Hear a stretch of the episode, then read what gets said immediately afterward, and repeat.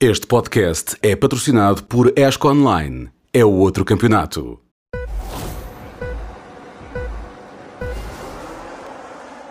Olá, ainda bem que pode estar aí desse lado connosco. Continuamos mais ou menos de pernas para o ar, porque estivemos no Hemisfério Sul a umas horas esquisitas para acompanhar o Grande Prémio da Austrália, mas obviamente não podíamos ter deixado de levar tudo até si. Resultou em vários temas de conversa. Uh, normalmente quem está de pernas para o ar incita mais uma situação de caos. Não sei se foi essa a justificação para ter acontecido ou não, mas vamos tentar explicar de forma tão espirituosa quanto possível o que aconteceu em Melbourne, onde subir à rede é proibido, mas invasão, invasão, aparentemente não é assim tão proibido. E depois a noção de que ainda haverá praticamente um mês de espera até Baku, onde aparentemente espreita a hipótese de ser estreado um novo formato. Lá chegaremos. Avançamos para o sucedido, tem comigo o Sérgio Veiga e o João Carlos Costa, convém fazer as apresentações de forma educada. Um, avançamos para tentar explicar da forma mais airosa possível o que se passou no final da corrida. Não haverá duas opiniões 100% iguais sobre a melhor forma de gerir aquilo que devia ter sido o desfecho do Grande Prémio da Austrália, mas uma coisa é verdade: aquilo que mais importa, toda a gente está insatisfeita. Aquilo que mais que mais me encanta nos, nos fenómenos desportivos, além do desporto em si, é um pouco a, a forma como se comunica às massas. Uh, e, e, e, convenhamos que o que aconteceu neste Grande Prémio, a comunicação continua a ser desastrosa. A comunicação, a falta de comunicação, neste caso, manifestou-se de uma forma muito difícil de compreender. Quase 130 mil pessoas no circuito, mais uns quantos milhões em casa, uh, sem uma clara informação, uma noção muito uh, correta do que estava a acontecer, do que estava a passar ali à espera, minutos a fio à espera, sem saber o, o que acontecer e que decisões tinham sido tomadas, uh, reiterando a ideia de que tem que haver uma clara informação. Isto é um sintoma relativamente grave, um, além de ter sido uma espécie de antítese do espetáculo que se quer promover. Podíamos ir recuperar todas as cenas, todas as situações, tudo o que foi dito. Vamos mostrar-lhe esta declaração feita à Sport TV, por um rapaz que por acaso é duplo campeão do mundo de Fórmula 1, chama-se Max Verstappen, que se calhar até era dos que tinha menos motivos para estar insatisfeito. No fundo, aquilo, a única coisa que lhe interessa é vencer e ele acabou por ganhar. Mas no final da corrida, ao Luís Vasconcelos, o Max Verstappen disse isto. We had quite a few red flags. Are we throwing red flags too too quickly? Um, today, yes. Which one would you thought shouldn't have been there? Mm, uh, well, I mean, the very last one because it was just chaos. There were cars in the wall everywhere. But I think the first one was already questionable, and then the second one I completely don't understand because that would have been easily solvable with a virtual or or a safety car at most. But to have a red flag, you then create even more trouble because then you go out again on, on very cold tires. The safety car is driving super slow. At one point, we're only going 100, 120 on a track where you know the warm up is very bad for the tires um, yeah, we just couldn't put any heat in the tires. So then we did the start, and we go into turn one, and you know everyone arriving with cold tires is in the dirty air of the others, and you can't stop it. I mean, people are not uh, crashing on purpose, and you could see everyone was just going all over the place. So yeah, we really need to um, have a chat about that because that actually the red flag made it even more dangerous at the end of the day. Basicamente, num resumo rápido do, do que disse Max Verstappen, uh, a bandeira vermelha causou um problema maior do que a finalidade de, aparentemente pretendida. Não vou disfarçar que sei qual foi o objetivo original de lançar uma bandeira vermelha naquela altura da prova. Falo do momento em que o Kevin Magnussen, eh, por acidente, tocou no muro, perdeu um pneu. Aparentemente houve um destroço que, que saltou a rede e atingiu um espectador que teve que ser assistido no local, nada de grave, felizmente, mas eh, pronto, é sinal de que as redes não são 100% infalíveis e, e, este tipo de esportes até são perigosos, é, todo o cuidado é pouco. Um, estava a dizer que não posso jurar a pé juntos qual foi o objetivo, mas desconfio qual terá sido o objetivo.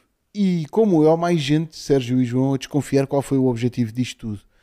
Hoje, a comunicação social, tive o cuidado de ir varrer alguns, alguns, vários, uh, órgãos de comunicação onde escrevem pessoas que já acompanho há muito tempo e algumas delas já conheci, transversalmente encontra-se a mesma ideia.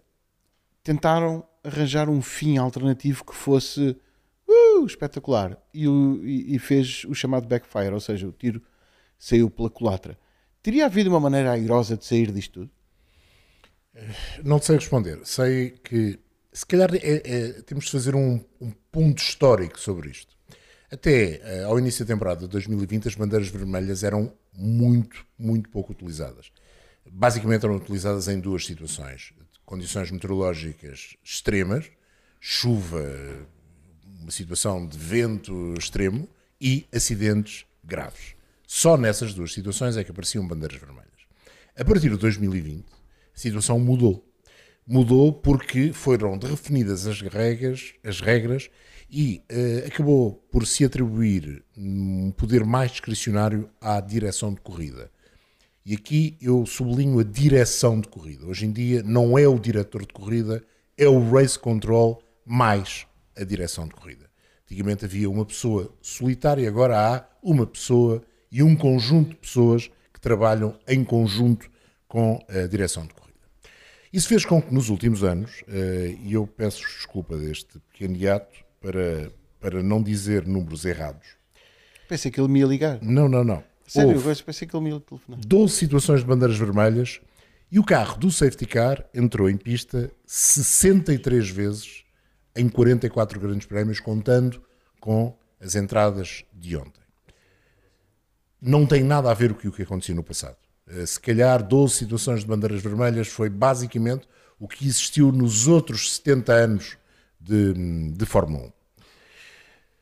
E isso é que nós temos de perceber se é bem ou mal feito. É uma decisão da Liberty, talvez seja. A ideia que fica é que foram os promotores do campeonato que introduziram eh, a vontade de trazer mais bandeiras vermelhas para haver mais recomeços. Foi mudada a regra que existia anteriormente, quando havia situações de bandeira vermelha, a corrida podia começar de duas maneiras, ou atrás do safety car, ou um, com o acumular de duas classificações, deixou de existir isso ainda bem. Ou seja, havia uma primeira parte do Grande Prémio, uma segunda parte, e depois era o conjunto das duas classificações que dava o resultado final. Mesmo com tudo aquilo que são tecnologias que hoje em dia estão disponíveis para os espectadores, é sempre complicado tu fazeres uma corrida com classificação em tempo acumulado podemos começar por discutir isso. Vale a pena ter este tipo de atitude? Vale a pena recomeçar as corridas com bandeira, após bandeiras vermelhas com grelhas de partida paradas? Vale a pena interromper mais as corridas? Eu discordo do Max Verstappen. Acho que a primeira situação do, do Albon talvez fosse possível resolver com um safety car, não com um virtual safety car, eh, tendo o cuidado de quando os carros estivessem a passar na zona onde o Albon tinha saído e onde havia muita gravilha na pista, de eh, pedir aos comissários para deixarem de limpar nessa altura, pese embora haver gravilha em toda a pista e podia haver furos, discordo totalmente daquilo que o Max Verstappen diz relativamente ao acidente do Kevin Magnussen. A pista estava cheia de destroços do carro, mas mais do que isso, estava cheio de pequenos pedaços de magnésio da jante que foi desfeita. E foi um pedaço dessa jante que atingiu esse espectador e o acabou por ferir. E são pedaços que quase, não, não são microscópicos, obviamente, mas são pedaços que podiam furar, mesmo em situação de safety car, os pneus dos carros, até do safety car e levar a um acidente. Portanto, discordo disso. Acho que esse, eh, a situação do, do Kevin Magnussen obrigaria a, um, eh, a uma situação de bandeira vermelha, a do Albon, do barato e, obviamente, a situação depois do recomeço, com, a- com seis carros fora de pista ou acidentados, essa sim eh, deveria ser sempre de bandeira vermelha. O que eu ponho em causa é outra coisa. Já toda a gente sabe que eu sou a favor do método NASCAR, bandeira branca, bandeira verde. Mas não está aqui sequer em coação. Eu não percebo é porque é que se demora 33 minutos a recomeçar uma corrida atrás de um safety car, quando se sabe que é a única maneira possível de o fazer. As regras Não são. era limpeza? Uh, não, não, não, eu, não foi por causa disso. E uh, mais do que isso, mais do que isso, porque é que não se diz imediatamente que a corrida vai acabar uh, atrás do safety car? Ou então tomar uma atitude que ainda está no poder discricionário do diretor de corrida. Atenção, aqui não está no poder discricionário do race control, mas está no diretor de corrida, que é acabar a corrida nessa altura e dizer a classificação é aquela que eh, havia antes do recomeço. E aí há uma outra questão importante, que é como é que se define a classificação da prova. E temos de ir à procura daquilo que foi o protesto da Haas para perceber hum, a forma como tudo foi feito. O protesto da Haas, a Haas foi ouvida às sete e meia da tarde, a decisão do protesto foi conhecida às 22h50. A verdade que nós sabemos que a decisão pode ser tomada antes e só depois publicada às 22h50. Mas houve um hiato temporal demasiado grande para não se perceber que houve algum tipo de confusão relativamente ao protesto da ASE. O que é que a ASE protestava? O facto da classificação, da, classificação da corrida ter tido uh, para a volta de safety car como base a grelha de partida antes do acidente dos dois Alpine e dos outros carros que estiveram envolvidos no acidente. E protesta porquê? Porque o que diz a regra, o 54.3 diz que o regulamento, hum, em termos de contabilidade de tempo na corrida, é sempre o último ponto onde foi possível contabilizá-lo. E a AS diz que esse último ponto, para todos os carros, foi o primeiro microsetor. O final do primeiro microsetor da pista é a segunda linha de safety car, ainda na reta da meta, a saída das boxes. Todos os carros passaram nesse ponto antes de a direção de corrida mostrar a bandeira vermelha. E, portanto, esse é o último ponto de cronometragem. A direção de corrida vem justificar que não tinha a certeza sobre os valores desse microsetor e que não podia confiar totalmente no DRS porque ele não é fiável o suficiente. Não se consegue entender porquê. Eh, primeiro, porque é que não há essa cronometragem na, na segunda zona, na, na, no primeiro microsetor, porque é que não é essa que está uh, a ser tomada em conta e porque é que o, D, o, o sistema de DRS, não, de GPS, não tem eh, essa capacidade para medir o tempo e ser seguro. Porque, de facto, se tivessem tido em conta essa situação, e há imagens disso, o Nico Hülkenberg teria terminado a prova no terceiro lugar, no pódio, e não na posição em que acabou. Ora, se 16 minutos, uh, estou a dizer bem, 16 minutos depois do, da situação de bandeira vermelha, a direção de corrida já sabia que o recomeço da mesma seria feita pela ordem que foi feita, não percebo porque depois demoram tanto tempo a justificar a situação quando a ASE faz o protesto. Portanto, fica-me a ideia que a primeira decisão foi tomada sem pensar, vamos recomeçar isto com a grelha que estava antes, a segunda situação, que é após o protesto da Haas, tem a ver com a verificação de tudo e perceber que, por, por alguma razão, terão errado e arranjaram uma justificação para isso. Portanto, há aqui uma série de, de, de pequenas confusões que, como diz o Toto Wolff bem, é preciso de uma forma eh, premente primeiro, definitiva segundo, resolver.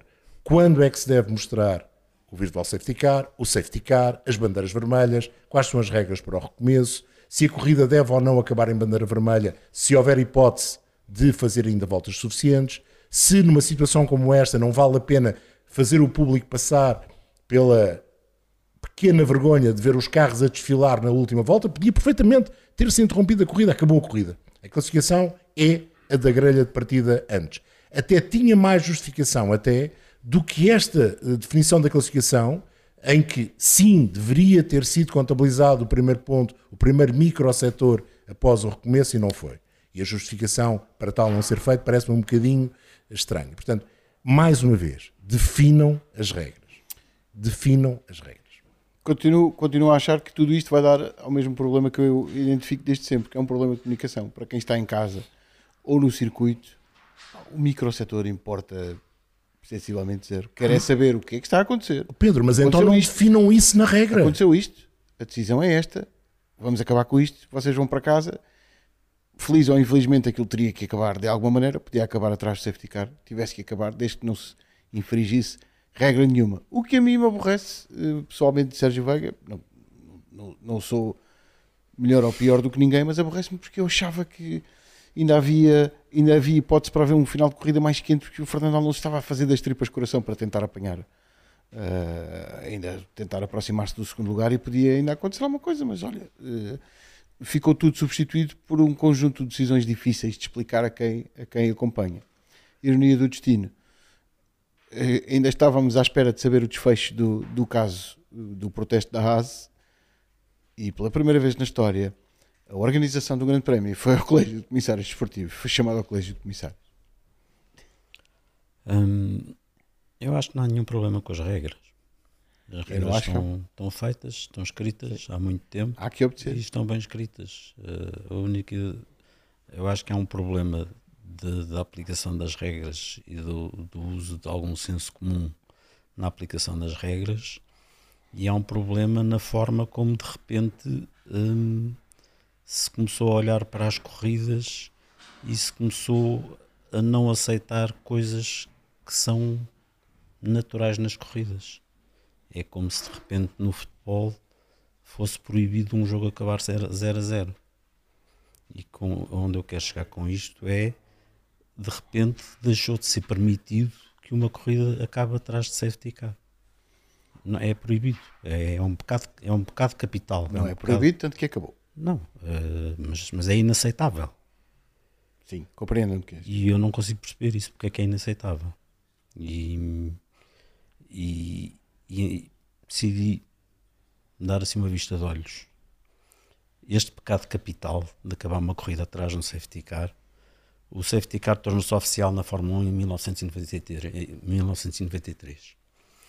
Daí, de- do início de 93 até ontem, realizaram-se cerca de 549, 550, 549 grandes prémios. Em 549 grandes prémios, 14, contando com o de ontem, já acabaram atrás de safety car. Portanto, o pecado capital, estamos a falar de 2,5% de todos os grandes prémios. É o grande pecado capital, é aquilo que não pode acontecer. Deus nos livre de tal acontecer. Isto já deu uh, a asneirada que deu na decisão do título mundial, Sim. com, com nin- ninguém vai dizer que eu estou a tomar partido de de- por alguém, porque isto já foi reconhecido pela própria FIA, que foi a errada aplicação de regras por parte de um diretor de corridas Posso só para talhar- tentar só eh, não talhar- acabar uma corrida atrás do safety Talhar car. para tentar saber uma coisa. Dessas, desses 2%, quantos foram de 2020 em diante, sabes? Houve, houve o de Monza, pelo menos. né? Eh, Agora, agora sou eu. Espera aí. Este de Monza. O primeiro foi de 97, de, foram 12 de 2009 para cá. Ok. Uh, sendo que um, sendo que um acho que nem devia contar, está aqui o da Bélgica de 2021, Esse não devia contar. nem devia contar Estamos- porque nem, nem, nem nunca devia ter saído para a pista, não é? Mas pronto, Mas pronto. interrompido, desculpa. Ok. Hum, e portanto, andarmos a fugir a uma coisa que passou a ser considerado um, um pecado mortal e que devia fazer parte das corridas, E faz. porque faz, mas deixou de fazer. Uh, uh, as direções de corrida não têm o senso comum. Ontem, ontem acabou porque não havia outra forma de fazer.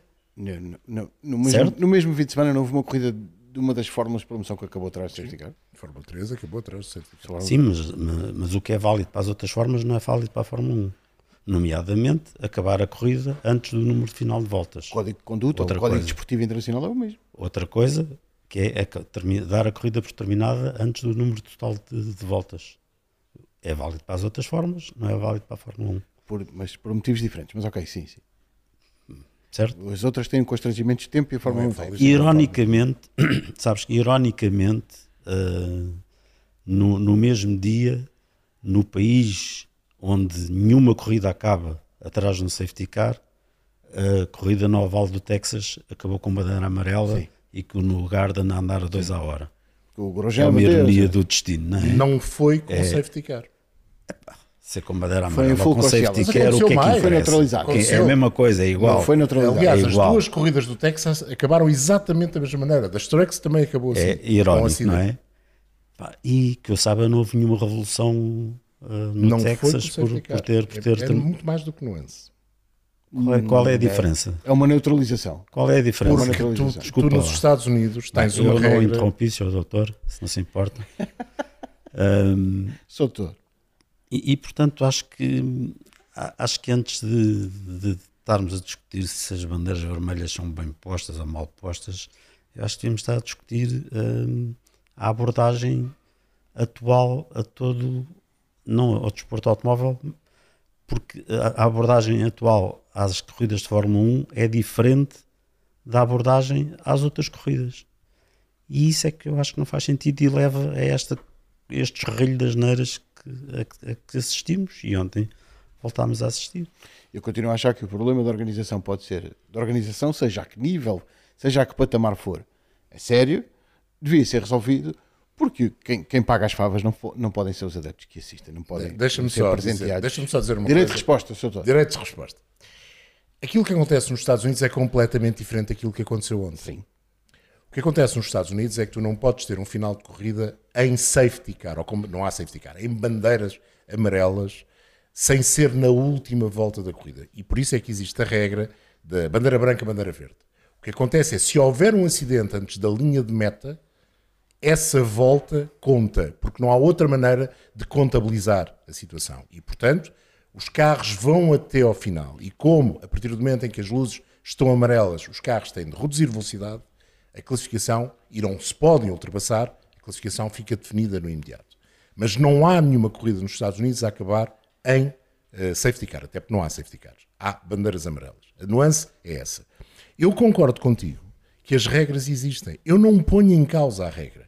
Eu tenho uma opinião que é, eu não gosto de corridas que acabam em safety car. E gostava que houvesse uma solução para resolver o problema. Eu também não gosto de jogos de futebol que acabam 0 a 0. Está bem, mas, Mas é diferente. Que é que é diferente. É completamente diferente. É, o jogo de futebol 0 a 0 é disputado até ao último minuto. Não me impede de eu marcar um golo aos 90.0 se o árbitro não tiver apitado. Aqui não há qualquer tipo de competição. Aquilo que me preocupa mais é que a direção de corrida não tenha tido a capacidade, porque tem esse poder discricionário, de na última situação em que sabe que a única coisa que vai acontecer é uma volta atrás do safety car, não ter, como tu dizias, e nesse aspecto tens razão, decidido acabar imediatamente a corrida e ter posto o público, as 130 e tal mil pessoas que estavam em Melbourne e os, as centenas de milhões, acho eu, que estão a ver pela televisão, ou pelo menos dezenas de milhões, à espera 33 minutos por uma coisa que sabia que iria valer absolutamente nada. É essa parte que eu não entendo. O facto de eles terem querido fazer as últimas voltas antes do acidente dos Alpine no, recomeço da- no último recomeço da corrida normal, ou seja, com grelha parada, eu aí dou de barato e gosto. Eu gosto disso. E não me parece que os pilotos tenham poder dizer ah, porque isto aumenta o perigo, ah, porque isto. É prefiro que eles digam ah, isto põe em causa tudo aquilo que eu fiz nas voltas anteriores. Agora que aumenta o perigo, eles têm a faca e o queijo na mão. São eles que estão ao volante do carro, são eles que têm de assumir uma posição defensiva ou de ataque, consoante desejem uma coisa ou outra. Aquilo que me choca é que as regras são tão mal feitas que permitem uma direção de corridas fazer o público, os pilotos, os espectadores que estão em casa a ver, esperar 33 minutos para fazer o raio de uma volta atrás de um safety car que serve exatamente para nada. É essa parte que eu não consigo entender. E, acho que é isso que o Toto Wolff quer dizer com a declaração dele. Vamos redefinir as coisas para que não haja hum, dúvidas relativamente à forma como uma corrida deve acabar e a ideia de acabar uma corrida de forma competitiva, ainda que o safety car po- possamos achar que é também competitivo, faz parte das regras. Deixa-me dar-te um exemplo concreto. Porquê é que nos treinos, nos treinos livres, quando há uma situação de safety car e sabe-se que não há hipótese de fazer eh, de situação de safety car, não, de bandeira vermelha, e não há hipótese de fazer uma volta competitiva, a direção de corrida interrompe imediatamente o treino. Porquê? Porque devia também deixá-los fazer uma voltinha só para dar um espetáculo. Portanto, há dois pesos, duas medidas, e é isso que eu não consigo entender. E é isso que está mal definido nas regras. Concordo contigo, e tens razão quando trazes esses números relativamente ao número de vezes que nos últimos tempos eh, houve eh, a utilização do, e os finais de corrida em safety car. Não, tens absolutamente, não tenho absolutamente dúvida nenhuma, e concordo contigo que esta atual direção da Fórmula 1 pretende finais espetaculares nesse aspecto. Eu tenho uma ideia relativamente. Não é esta a atual direção. A direção? Isto já é uma diretiva que vem da anterior. Sim, mas espera. Do tempo até do Michael sabe. não, não, não, não, não estou a falar dessa direção de corridas, estou a falar do- dos Estou falar patrões. da Liberty. Estou a falar da Liberty. Eu, eu entendo isso e eu não desgosto da ideia, pelo contrário, porque para mim, e ainda ontem escrevi isso, um final em safety car não é um final desportivo. Mas está nas regras. E é difícil, Eu sei, difícil achar que uma coisa que está nas eu regras fui é primeiro, Eu fui o primeiro a assumir isso. Portanto, é, é mais desportivo, hum, é mais desportivo hum, tirar, tirar os 10 segundos de avanço que o Verstappen ganhou em pista. é mais desportivo. Se aceitas uma coisa, tens de aceitar a outra. Eu, eu comecei por dizer que não, não é possível estar encontrar duas pessoas 100% de acordo em todos os Não, e nós nesse aspecto iremos estar sempre em desacordo. Eu e o Sérgio iremos Mas o estar sempre desacordo em não tem mal nenhum. Até Não, ajuda- pelo contrário. É, é assim, ajuda a- aquilo que o Sérgio fez do trabalho de vir à procura de quantas vezes é que as corridas acabaram em safety car, é? ainda que o safety car seja algo que é usado na Fórmula 1 desde 1973, mas não estava definido como um instrumento de trabalho para a direção de corrida. Foi usado anteriormente de uma forma aleatória, aleatória podemos dizer. A primeira vez foi em Oficialmente é 73, só desde 93. mas oficialmente é só desde 93, que está definida a sua utilização, as regras para o mesmo, mais, e até mais recentemente é que ficou definido que era um carro, que tinha de ter um piloto sempre o mesmo, que havia depois um medical car, etc. As regras foram sendo acrescentadas e ainda bem, porque isso é o normal, é a evolução. E agora é preciso fazer outra coisa, que é tirar das regras tudo aquilo que é hum, não efetivo, que é acessório, que é, que é discricionário. Acho que está na altura de fazer isso. Eu acho que, sinceramente, aqui entre nós, acho que está na altura de começarem a explicar as coisas como deve ser. Isso, ah, isso é outra Futebol coisa. americano. E temos, e, tem- e temos um profundo desacordo em relação a outra coisa, que é a forma como olhamos para os pilotos. Estamos em profundo desacordo. Eu, comigo? Quando eu e o João, quando o João diz que, que na- nesta última, neste último arranque que, que, que é feito, que os pilotos têm que ir lá para dentro e não questionar nada e arriscar como se não houvesse Não, amanhã. questionar devem questionar. Não, não, eu não disse A isso. responsabilidade é deles. Eu se disse a responsabilidade que não é tem- deles. Não disse que eles não têm que questionar. Atenção. Dizeres que a responsabilidade é deles, é dizer que eles são livres de fazer o que quiserem sem ter qualquer pressão vinda de cima. Isto é viver no mundo irreal, sabemos que isso não é assim.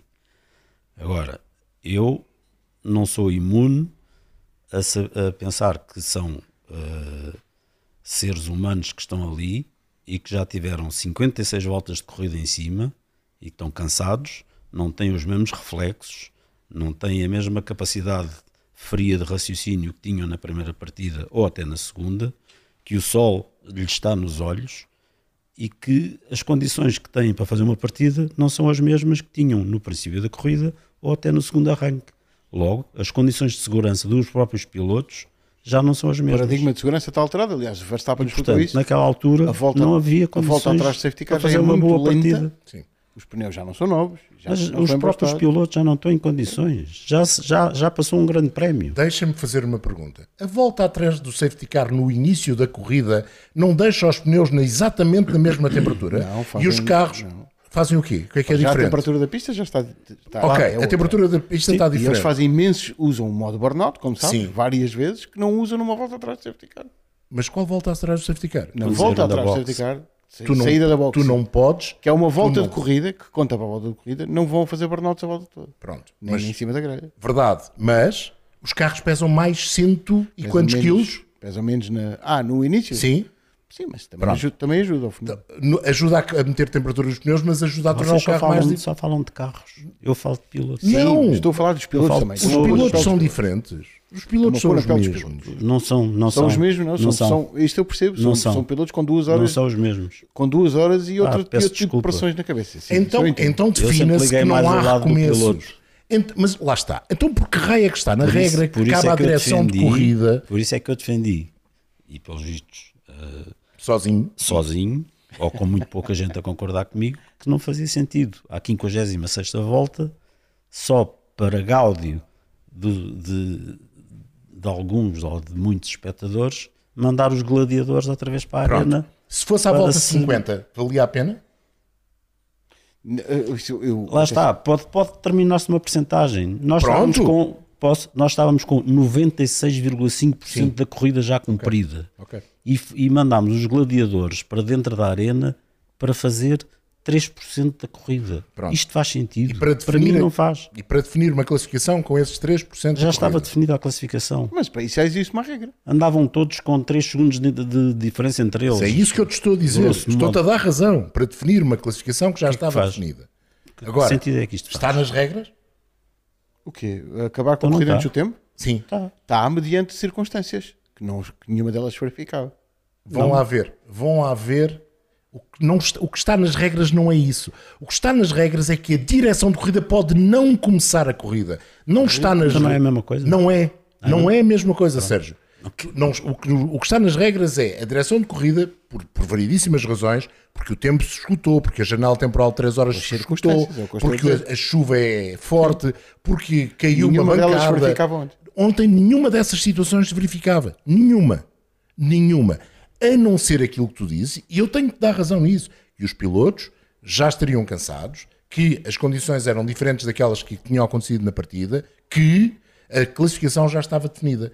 Não está nas regras usar essas situações para definir a eventualidade de não recomeçar a corrida. O que está na regra é- também não está que não se deve terminar a corrida eh, a uma volta do fim só porque havia a necessidade de terminar a corrida com safety car, mas aí eu aí aplico exatamente as mesmas razões que tu lanças com uma razão suplementar, que é para que é que se esperou 33 minutos para fazer um desfile eh, filinha pirilau, desculpem a expressão, até à linha de meta. E É onde isso é que- que eu não onde é consigo está nas- entender. E onde é que está nas regras que, que não se pode. Ih, já estamos a destruir a casa. Já estamos a destruir a casa. Cuidado! Onde é que está nas regras que não se deve, que não se pode acabar uma corrida atrás de safety car? Não está, não, Não, está, isso nas está, regras. eu não estou a dizer Eu, isso. eu, Mas se a querem, eu verdade ainda é, não que falei essa, sobre isto. é que é essa a prática atual. Ainda não falei sobre isto. Eu não concordo Essa com o João é a que os troços, atual. os troços iam custar Sérgio, a corrida ontem acabou sob safety car. A corrida de Monza acabou de... remédio, que remédio. Mas tens melhor Ontem exemplo. não havia hipótese. Sabes que é- isso que tu estás a dizer é co- tem de se contradizer com aquilo que aconteceu em Monza o ano passado. Alguém fez alguma tentativa para mostrar bandeira vermelha e acabar a corrida com uma partida, lança- com uma partida normal? Mas esse é precisamente o problema. É porque, Portanto, não querem, se- porque aparentemente, vamos lá, o promotor não quer finais de Monza 2022. Mas, mas espera, o promotor é promotor desde 2017. Certo. Mas desde Mas- quando é que o promotor eh, É, mas interfere deixa, na deixa direção? nem acabar eu explico. Por, porquê, é que, porquê é que isto aconteceu e não há, como não há esta comunicação franca e aberta, toda a gente lança as dúvidas e não é esclarecida porque eles não vão agora aparecer a Ora bem. explicar- a explicar-te o problema. Na NFL existe uma figura, concordemos com ela ou não, existe uma figura que é o chefe da equipa de arbitragem, eles reúnem-se todos, ele carrega num botãozinho e diz falta, exatamente isto, é eh, 10 jardas de penalização para esta equipa porque o outro agarrou na máscara do outro. Certo? Sim. E desliga o microfone. E tu concordes ou não com ele, é um árbitro, é suposto não termos que concordar sempre com as decisões de arbitragem. Concordando ou não com ele, ele é a autoridade e e ele já te disse qual foi a decisão dele. Aqui nenhum de nós soube qual foi a decisão. Porque eu continuo a achar que tudo isto se tinha resolvido com uma figura regulamentar que existe há imenso tempo, que é o Virtual Safety Car. O Magnussen teve o cuidado de encostar o carro num sítio perto de uma zona de distração. Havia destroços? Havia. Em VSC é preciso passar muito devagar, especialmente naquelas zonas que estão pré-determinadas. Sim, mas tu não consegues ali para a pista. Consegue, sim senhor. Eh, Eu, eu aí só com o safety car. Consegue. Porque tu tens um pelotão agrupado. Meu, há gajos a correr, no, no- desculpem a expressão, do, a correr para dentro da pista a apanhar destroços às vezes. Com- é a verdade, é verdade. Mas eles eram tão pequeninos, de tal maneira que passaram a rede, que seriam olha, difíceis de Esse que tratar. passou a rede não era assim tão pequenino, porque eh, segundo, o, segundo declarações do, do ferido, eh, a malta que estava à volta malta dele. da Haas, estava à volta dele. Não, eh, Havia malta os da espectadores que estavam à volta dele, eh, a primeira coisa que fizeram foi irem todos a correr à fuçanga para ficar com o bocado do carro. Portanto, não era assim tão pequenino. Não, e só depois há- é que repararam que o, que o homem estava ferido.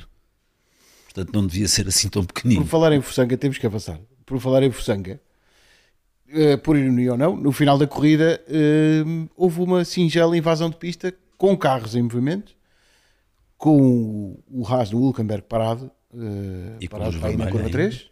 Sim, exato, e não se podia tocar no carro. vermelha. Teve que ser escoltado pelos comissários por vários motivos, por esse, porque era perigoso, também porque aquele carro está em parque fechado, ainda não foi verificado e alguém podia tirar peças e o carro, por exemplo, ficar abaixo do peso eh, regulamentar. Há uma imagem gloriosa, mas no- obviamente de forma irónica, de um tipo que se agarrou à placa do DRS e pôs debaixo do braço para levar para casa, de ser um bibelô fantástico para ter em casa. E isto tudo resulta, enquanto, como eu dizia há bocado, enquanto estávamos à espera da decisão do protesto da Haas, aparece uma comunicação a dizer que os senhores do Comitê Organizador do Grande Prémio da Austrália foram chamados ao Colégio de Comissários Esportivos. Eu acho que é histórico, isto nunca tinha acontecido e provavelmente na próxima edição do Grande Prémio da Austrália o Albert Park vai ser penalizado com 10 lugares de, na grande partida, vai arrancar da praia, de certeza. Não, é, fica 10, 10 provas mais atrás no tempo, ou mais à frente neste caso. Ah, então começa em Adelaide. Finalmente. sério, Teria que voltar ao Adelaide. sim. Portanto, eh, Não queres que eu fale sobre isso, não? não, eu quero, quero, quero, Porque eu sou quero- a pessoa menos indicada para falar sobre isso. Sim, João Carlos, mas eram outros tempos e as fechaduras eram piores nessa altura. Eu abri a porta. As fechaduras eram piores nessa altura. Não, muito, muito rapidamente. Está na altura de acabar com isto do deixem lá as pessoas entrar na reta da meta porque é mais fixe para as imagens. Não, acho que não. Não. Acho que não. Acho que está tudo ligado. Eh, as pessoas estavam tiveram tempo demais à espera da hora de fazer a invasão da pista. Porque tudo demorou imenso tempo. E as pessoas mais nenhum desporto se invade a pista. Quer dizer, tirando circunstâncias muito excepcionais. Para já, para já acho que é errado usar a palavra invasão.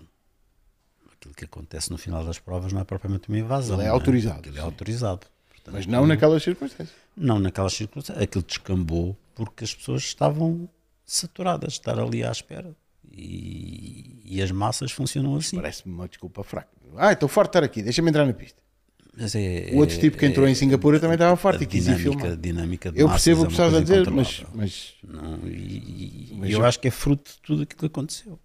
continuo a achar que o ser humano tem toda a responsabilidade Mas- mas mas, sabes tem a obrigação de pensar. Eu hoje, eu hoje li uma coisa que me assustou. Mas eu sei, eu estou a dizer isto sabendo que estou a Às redes dizer. sociais ou não? De vez em Mas, quando. mas sabes que, Sérgio, que eu li hoje uma coisa que me assustou, que foi fazer a analogia entre esta situação e os novos fãs. Que é só tonto. Hum.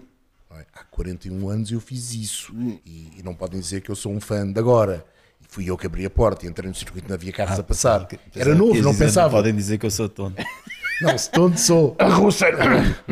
Eu fiz isso, eu e, e alguns milhares de pessoas que estavam na bagada interior da curva parabólica em Monza. Vá, foram várias. Pronto. Não, não fui, só não fui sozinho. Não fui sozinho. pronto. Eh, mas, e, e era uma prática corrente em Monza. Eu não concordo nada que se deva impedir que haja essa invasão. Faz parte da festa. Essa invasão da, da, da pista faz parte da, peste- da festa. Acontece nos grandes eventos eh, a nível mundial de desporto motorizado. Acho é que é preciso haver algum cuidado. E é preciso saber como é que aqueles espectadores, que não foram assim tantos quanto isso, não interessa, podia ser só um, já era mau, conseguiram saltar para a pista. Da mesma forma que é preciso saber como é que os manifestantes em Silverstone o ano passado estavam na pista, como o padre em Silverstone há uns anos entrou para a pista. É isso que é preciso saber. E é isso que as organizações, em primeira instância, porque são as principais interessadas, até por causa dos seguros das provas, e a, Federação Internacional do Automóvel e o promotor, neste caso, estamos a falar da Fórmula 1, mas podia ser em qualquer outra disciplina, como é que podem trabalhar para que isso não aconteça, estas invasões, e mais uma vez invasões comadas, fora de tempo. O resto, o resto é a festa, faz parte da festa. E aquilo que o Sérgio estava a dizer, de- do, do público estar um bocadinho farto, não é justificação, mas acaba por ser, em parte, uma razão. Eh, eh, Aqueles assobios no final era, eh, eram assobios de desagrado por demasiado tempo à espera de qualquer coisa que depois foi exatamente o igual a zero. Se vamos começar a organizar eventos desportivos consoante o tio- o- os decibéis dos assobios, Não, Com- com não todo o é, respeito, estamos tramados. não é isso, não é isso que eu estou a dizer. Os assobios eh, acontecem sempre. frustração, mas, mas houve ali um acumular de frustração. Não sei se há causa e efeito, mas podemos também justificar por aí. Há mais temas que resultam. Do, gostei muito de, Gostou de ser irónico, obviamente, e em jeito de, gra- de graça, porque isto é suposto ter graça, do Carlos Sainz a pedir encarecidamente para não o penalizarem para falarem com ele primeiro. Falem comigo primeiro, que eu tenho duas ou três coisas a dizer sobre isso. É como se o, o Esteban Ocon ou o Fernando Alonso tivessem tido hipótese de dizer não, eles que me penalizem só no fim da corrida que eu falo com eles primeiro. Eh, tinha-se evitado uma série de, de problemas. O Pierre Gasly, este é mais importante e fora de brincadeiras, Pierre Gasly envolveu-se com o Esteban Ocon, não foi julgado, nem ele nem o Ocon foram julgados primordialmente responsáveis pelo que aconteceu ao ponto de, terem, de serem sancionados e por isso ele escapou uma coisa, eh, nós falámos disto durante a transmissão, escapou a, a ter mais pontos na superlicença e uma corrida de suspensão. Não está livre disso até, até maio, pelo menos. Sim. Até Até, maio. 21 de maio, se a memória não me atrasou. É só- perde os primeiros dois pontos. Hum, acho, acho curioso o, o, o Sainz ser eh, considerado culpado de- porque eh, não fez tudo o que devia para evitar o contacto com o Fernando Alonso, O Sargent também não fez. hum, E acertou no Nick de Vries. por exemplo. Eh, E, e lá está, e, e o contacto do Sargent com o De Vries e o incidente e o acidente dos dois Alpine são acidentes de corrida. São normais, sim. Portanto, só um é Eu que, só um é que foi. hum, como é que se diz? Negligente. Foi o. Podias ter feito melhor. Só um é que foi negligente. Quer dizer, há três incidentes decor- numa partida e há um que é negligente. Eh, sendo que o Alonso vai dizer que, que a penalização foi demasiado dura, mas isso, obviamente, o Alonso também tem que fazer o seu papel para, para a imprensa espanhola. Ou seja, deixa-me só interromper, por exemplo, eu acho que ele disse isso relativamente àquilo que foi a perda de posições que essa, que essa penalização resultou. Não tanto à penalização em si, é a minha leitura das palavras do Alonso, posso estar enganado, enganado Eh, que tem a ver com ele ter caído muitos lugares quando em condições normais não cairia. E não da penalização em si, de ser merecida que ou não essa onde penalização. fugir. É um dia onde Pois, fugir. eu sei, eu sei. Eh, gostei de. E eu até tenho dúvidas que a culpa seja exclusivamente do Sainz. Mas, mas isso já Sim. íamos entrar em grandes discussões, não vale a pena. Uh, Gostei de ver a, a- não sei como lhe chamar, mas parece uma espécie de renascimento da Mercedes. E estou a dizer isto numa prova em que o primeiro líder do Grande Prémio até acabou prematuramente com o motor a arder. Uh, mas são sinais. Há uma expressão que eu não gosto muito, que é o melhoras antes da morte, mas uh, que é o, o carro melhora no momento em que já sabe que ele está condenado. Ou isto resulta muito do traçado do Albert Park e da circunstância desta corrida? O Toto Wolff vem, vem falar de uma coisa que pode justificar em parte, que é o tipo de asfalto, para além da pista, o tipo de asfalto que tem o traçado Albert Park e aquilo que a Mercedes pôde fazer em termos de afinação para encontrar temperaturas de, de- de funcionamento dos pneus eh, sem comprometer, eh, digamos que a altura ao sol, etc. Eh, não sei. Eh, Mas lá está, continua aquela situação de montanha russa de emoções da Mercedes, eh, da desgraça ao isto é que é muito bom. Espero que eles tenham tomado uma decisão relativamente ao futuro, seja ela qual for, e que este tipo de resultados que vão aparecendo de vez em quando, porque de facto são de vez em quando, e este ano foi a primeira vez que apareceu um resultado substancial em três grandes prémios,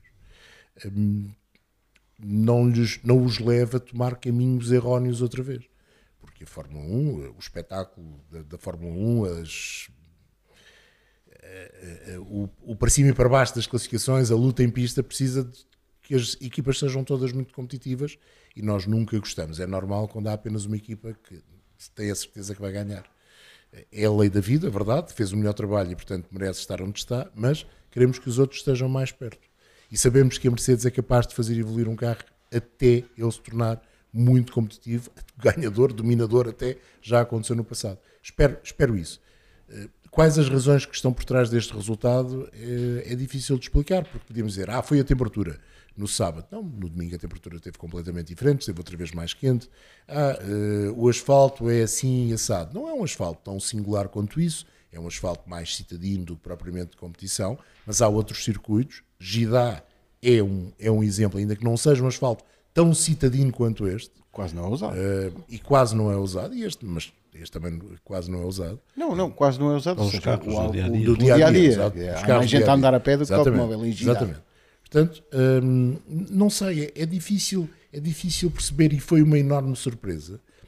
E sabes que a leitura que eu faço das declarações dos pilotos no sábado e mais ainda no domingo, e até das declarações do Toto Wolff, é que isto aconteceu um bocadinho sem eles saberem como. E isso nunca é bom.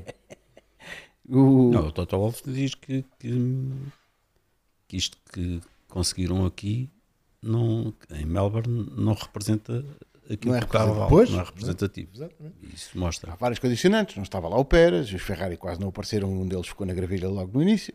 Várias. O Max faz um mau arranque e, portanto, permite que os dois homens da. Mercedes Mas eu gostei de ver. E, e há uma declaração que eu acho en- engraçada do, de parte do George Russell em relação ao, ao Verstappen, que é o Verstappen não, não, não aperta minimamente com o carro, não, não força minimamente o andamento, porque se Sim, forçasse, porque se forçasse a, a vantagem era tal que a FIA ia cair em cima da Red Bull e fazer qualquer coisa para, para os travar e portanto eles não, não querem dar nas vistas e portanto eles não, nem apertam muito com o carro, ganham aquela vantagenzinha ali dos 8, 10 segundos e ficam por ali que é para, não, para ver se não dão muito nas vistas. Eu lembro-me do, da, história da, da inauguração, que foi o grande erro do, do Niki Lauda no fundo, na estreia daquele brava aspirador. Sim. Pá, que ele entra na pista e ganha, Deu um ganha uma, com- deu um tarião a toda a gente, deu demasiado nas vistas. Sim. Aquilo Vocês- quando- tem que se ganhar com, com um pen- De tal maneira que o Colin. Chapman com o Lotus eh, 78, primeiro e depois o 79, aprendeu a lição. Mas de- deixa-me deixa fazer-te uma pergunta, Sérgio. E, e- e tu- eu, fa- eu fiz exatamente a mesma. Não venho aqui para ser interrogado. Isto é um interrogatório. Por favor, responda às perguntas que lhe são feitas. Não. Tu achas mesmo que isso acontece? Que, o- que, que ele que faz sandbagging podia ter. Não tenho dúvidas. Muito, Anda muito mais que os Muito outros. obrigado. Anda muito mais que os outros. muito. Muito mais. Obrigado. Pronto, então deixa-me deixa acrescentar uma coisa. Eu também acho, Pode ter problemas de fiabilidade e ter medo de andar mais e acho que na Ou seja, a corrida justificação pode não ser só essa. isso é muito mais evidente do que em qualificação. Talvez. Não, é evidente, é em corrida. Em corrida é Essencialmente muito em mais. corrida. Quer É dizer brutal. que a grande vantagem do Red Bull não é está difícil. numa volta só, ainda que esteja. Lá está, porque é mais difícil fazer isso, gerir isso dessa maneira. E é mais evidente em corrida, hum, para, porque é mais fácil de gerir. Eu também sou, sou, sou totalmente a favor dessa, dessa ideia. E, e concordo a 100%. O que eu acho é que haverá ainda algumas dúvidas sobre a fiabilidade que talvez recomendo que não andem assim tão depressa como isso, porque pode acontecer. E não sei se não vão acontecer mas mais foi, vezes. foi interessante falares na fiabilidade, porque esta situação que aconteceu com o carro do Russell, fica a ideia que terá sido o Tour. Fica a ideia, porque até agora ainda não vi nenhuma, nenhuma justificação para lá daquela habitual que foi um problema na unidade motriz. Agora, a unidade motriz é muito Mas sabes que, eh, eh, obviamente, não tenho nada contra o rapaz e, sobretudo, não tenho nada contra a equipa. Mas gostei de ouvir o George Russell à frente da corrida. Vocês lembram-se que o Nuno Pinto nos contou uma vez? "Pá, esse- há sempre um engenheiro da Mercedes, dentro das equipas clientes, que ao fim de uma volta e meia está a dizer eh, cool down, manage eh, temperaturas do motor. E ao fim de uma volta e meia, o rei que era, a Mercedes pedir ao Russell para começar a fazer management. E ele diz: Vocês estão-me a pedir para fazer management com o meu colega de equipa a atacar-me? A sério que vocês estão a pedir isso? Eh, eh, o modus operandi de, de- ainda nem perceberam em que circunstâncias está a corrida, já lhes estão a pedir para começar a fazer isto. Mas tu não achas que isso Não tem sei a se ver. era de pneus, se era do. Pois, não sabemos isso, não sabemos Do isso. Mas se, se for da unidade que é motriz, vocês não falar. acham que tem muito a ver com esta regra que eu entendo porque tem a ver com, com custos de limitar o número de motores ao longo da temporada? Se calhar eh, são Eles podem poucos, ter tido logo o aviso que o motor se calhar são poucos, podem ter tido o aviso que o motor não estaria a funcionar a 100%, ou se calhar de facto estão a obrigar estes motores de competição extremos a fazer quilómetros a mais. Eu acho, Entretanto, eu acho que o, o ano passado já ficámos um bocadinho com a ideia que as equipas já, já começam a estar-se um bocadinho nas tintas para essa limitação. também parece. Sim. Também E- parece. e- Passado e- a gente já e estava a penalizar, a meio, Exato, meio da exato, época já exato, estava toda a exato. gente a penalizar. Já. Eh, Mas há- há- não sei se não é contraproducente essas, essas penalizações. Há Lá outras está, notícias é um- da Austrália. é- desculpa, Pedro. É um, é um acrescente artificial de espetáculo. Isso é que é um acrescente artificial. Sim, de mas, espetáculo. mas, mas, mas deixar lá estar as penalizações para, para controlar os custos. Sim, sim. Antes que eles vai abusem. controlando, senão são Boas notícias. 20 motores por ano. Já pontuaram as equipas todas. Uhum. Há a terceira de 23 provas e só falta o Nick de Vries e o Logan Sargent Sim. pontuar. Portanto, Sim. todos os pilotos já marcaram pontos. São Sabes há quantos notícias. anos não havia Não. 10 equipas a pontuar À após terceira três- prova? À terceira prova, desde 1981. Nessa altura mas havia, havia 16, 14, não, 16, 16, mais 16. uma que ainda não tinha começado, que era a Tolman. Só começou no Grande Prémio seguinte. Tolman, não. Não. Quem é que corria na Tolman? Não me lembro. Eh, Brian Hart. Brian Hart, boa, bem lembrado. Eh, informação não confirmada, não confirmada oficialmente, mas obviamente temos vários eh, companheiros que vão fazendo perguntas aos pilotos, às equipas, a quem conhece a propósito deste assunto. Portanto, note que isto que eu vou dizer são informações que não estão confirmadas, porque ainda haverá uma reunião decisiva para isto acontecer ou não. Baku é só daqui a 25 dias, em relação à data deste podcast, com um novo formato, aparentemente, com um novo formato, ou alegadamente. Agora, se disser alegadamente, ninguém me pode acusar de alegadamente. Alegadamente, É a carta com- do não vai, não, vai, não vai para a prisão, está livre da prisão. Eu tenho um está livre da prisão. Sexta-feira. ainda custa 100 euros, não, alegadamente. Uh, não me lembro quanto é que custava. Eu. Não interessa. Sexta-feira, de Baku. Sexta-feira, chega, chega toda a gente a Baku, monta o cenário. Sexta-feira, treino livre. E a seguir, qualificação para o Grande Prémio. Eu recordo que Baku é, é o primeiro evento de sprint este ano. Há corrida de sprint ao sábado. Portanto, sexta-feira, treino livre e qualificação para o Grande Prémio. Com as regras do Grande Prémio do domingo, ou seja, Q1, Q2, Q3, normal. Certo. não é? Sábado, qualificação para a corrida de sprint e corrida de sprint. Sugeriu-se que havia uma qualificação em modo Super Bowl, com, o- com o lá vai um, não é? Com um de cada vez. Aparentemente, nada disto. Segundo alguns colegas, eh, companheiros jornalistas, há três hipóteses. Uma qualificação igual, Sim. uma classificação Mais de 30 curta. minutos eh, com todos os carros em pista e a hipótese do eh, one shot lap, portanto, um, um carro de cada vez, tendo como base a classificação do treino livre, ao contrário, ou seja, o mais lento do treino livre será o primeiro em pista, o mais rápido o último. Eu só Aparentemente, gosto desta porque é em estrangeiro. One shot, apare- dá assim um Como é que se diz em português? de uma, de uma só volta. De uma só volta. Eu chamei-lhe o lá vai um, mas Lá vai é- um, lá uma mais giro até. Eh, aparentemente não gostam destas duas últimas, não gostam assim genericamente. Não consigo dizer quem é que não gosta, porque também não me confirmaram. Não gostam muito deste formato e gostavam, algumas equipas gostavam que o formato da qualificação para a corrida de sprint fosse exatamente o mesmo para a corrida principal, que portanto tem eh, lugar no domingo no Azerbaijão, como é normal. Nada disto está confirmado oficialmente. Lá está, a segunda Então. máxima, não consertem o que não está partido. Eh, pelas minhas contas, isto dá qualquer coisa como. Eu sou péssimo em contas. 450 Ricardo, 500 vais dizer que faltavam 500 25 dias? Não, não é contas. isso. Umas contas para os quilómetros que se fazem. 500 quilómetros, vá. 71 voltas nas duas corridas, duas qualificações. Tudo isto com dois jogos de pneus Não, duros. as duas corridas têm 406, 7 km, porque só- o sprint só tem 100 Pronto, km. nem estou a contar com os treinos ainda, porque fiz aqui uns 500 km, mas é pouco. Uh, dois jogos de pneus duros, quatro jogos de pneus médios Uhum. e seis jogos de pneus macios. Porque se aplica a regra dos, dos fins de semana de sprint. Se se fazem duas Mas qualificações. com duas qualificações. Pronto. Por isso é tem que algumas se equipas alterar- não querem. Que. Porquê? Vamos pôr, vou pôr por hipótese meramente académica. A Alfa Tauri e a Haas, ou a Alfa Romeo, não querem alteração nenhuma ao formato da qualificação, porque assim a Red Bull, a Ferrari, a Mercedes, a Alpine vão ter que usar os, todos os jogos de pneus macios que têm e vão ter que fazer a corrida de médios e de duros. Enquanto estas equipas, as corridas, sprint e a principal, porque são os pneus que vão sobrar. Ou seja, as equipas pequenas vão poder ter alguma pequena vantagem pelo facto de usarem menos pneus do que as equipas que vão lutar pelos primeiros lugares. Faz algum sentido? Faz, aquilo que tu estás a dizer faz sentido. Convém acrescentar que há um pneu extra para quem chega ao Q3, como Sim, sempre. e esse é exclusivo, e esse é exclusivo. Eh, E, e lá voltamos à questão do, se acontecer, do treino para a corrida de sprint poder ser uma tentativa só. Pode ter um pneu exclusivo também e a situação fica resolvida. é? Uma volta, um pneu, um pneu que a Pirelli oferece, entre aspas, às equipas e é usado só para isso. Agora, Mas a Pirelli já determinou os pneus para este grande prémio, não é hipótese de, de- de alterar esta dotação? não, agora já não há hipótese de alterar a dotação. Votação, eu acho que há. Agora, va- Leva mais jogos? Se, se de repente Estão se alterar, mas se de repente E os se códigos barras alterar estão, o- estão atribuídos? mas, Mas eh, repara, se de repente se alterar o esquema do, do programa, eh, também tem que se alterar o número de pneus atribuído, não é? Sim, Acho é- eu. Eu, eu, eu também o tipo concordo com pneu, isso. Mas o número de pneu nu- tem que ser, tem que ser alterado. Mas essa é que não está nas regras. Bom, mas vai, vai ter que haver uma não está, reunião. também não Também está, não mas está, acho que é, é. Também não que é está uma- uma esta. segunda O formato também não O existe. formato também não existe, portanto pode ser alterado. que ser alterado. E acredito que venha a ser. Se acontecer, porque ainda não está nada hum, definido. Houve outra coisa que eu não consegui perceber e não consegui confirmar. É preciso unanimidade ou não para haver o formato de fim de semana com essas características? Depende. Ou se A FIA está lá? aplica- A FIA é ouvida nisto? Tem de estar. Então são os Está. 66%. Eu penso que são os 66% só. Porque a FIA tem de estar. A FIA de- dita Claro, ao regulamento. as regras. Pronto, por isso é que eu perguntei. Podia ser só FIA uma coisa da comissão e a comissão Pois, é que submetia. não, não, à não, FIA. não. Eu penso que a FIA tem de estar presente e, e tem de, e tem de aceitar.